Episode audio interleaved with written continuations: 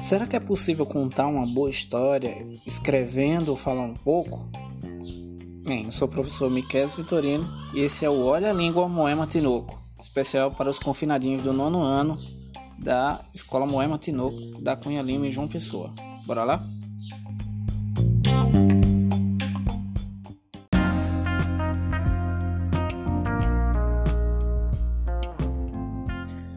No episódio aula de hoje, nós vamos falar sobre o conto. Você sabe o que é um conto?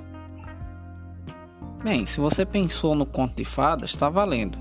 Mas não é sobre o conto de fadas que a gente vai falar hoje. Nós vamos falar sobre o conto moderno, beleza?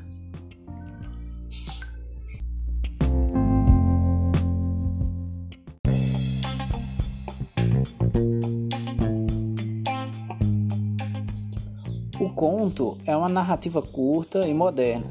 Geralmente, ela tem só um foco narrativo e todas as ações que acontecem no conto vão encaminhar o personagem ou os personagens para um final que pode surpreender ou pode decepcionar o leitor. Isso aí depende do leitor. E uma das principais características do conto é que ele possui poucas personagens que são envolvidas na trama ou no conflito em questão.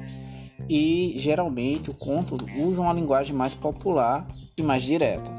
E assim fica fácil de compreender mais a história.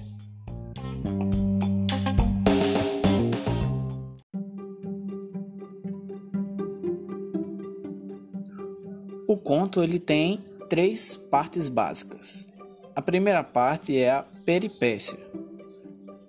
Uma espécie de começo da história onde todo o, a trama, o conflito começa. Geralmente é, é acontece quando a, é, um personagem toma uma decisão ou um evento acontece causando todo o conflito. A segunda parte é a complicação e é, segue com o clímax da história. Então, com os problemas, os conflitos e as dificuldades das personagens vão aumentando de tamanho é, conforme o, a história vai passando, então chega um ponto de maior importância ou dificuldade e a gente vai chamar essa grande complicação nesse momento de clímax.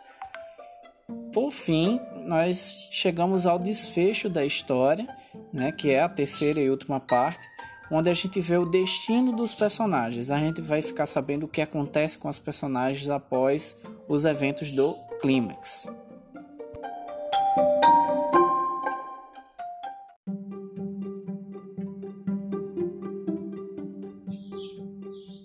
Um grande contista e escritor norte-americano chamado Ernest Hemingway fez uma brilhante comparação do conto com o iceberg ele disse que os contos são como icebergs. É, a parte que fica à mostra na superfície da água é aquilo que está escrito, é o que nós lemos no conto. A parte que fica abaixo da, da linha da água, que, que fica submersa, é aquilo que a gente precisa entender sobre o conto. Ele não está, aquela parte não está escrita, mas a partir da leitura do, da superfície nós conseguimos ou podemos compreender aquilo que está submerso. A ideia que o Hemingway teve, é, teve ao fazer essa comparação é justamente dizer que um bom conto ele consegue esconder o jogo, né? E conta uma outra história nas entrelinhas. Então cabe ao leitor fazer essa essa leitura do que está submerso.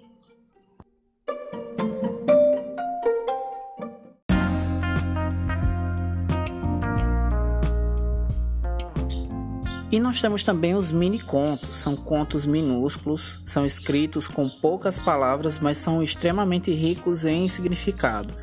Eles podem ter desde uma linha a poucas linhas, mas você consegue deduzir toda uma história fazendo leitura daquelas poucas linhas. Esse é o mini conto.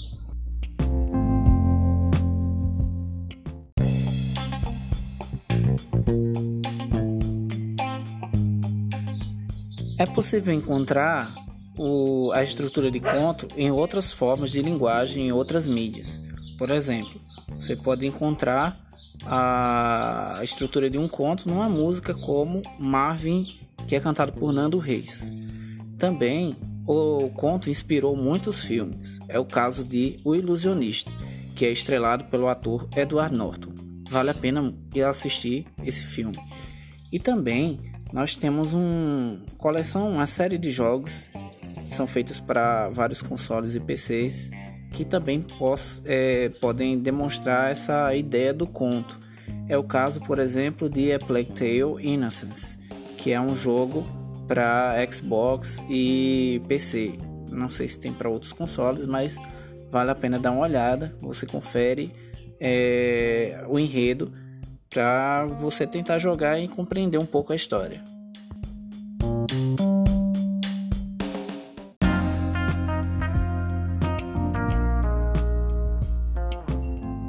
É isso aí, esse foi o episódio aula de hoje. Espero que vocês tenham gostado e a gente se encontra na semana que vem. Até lá.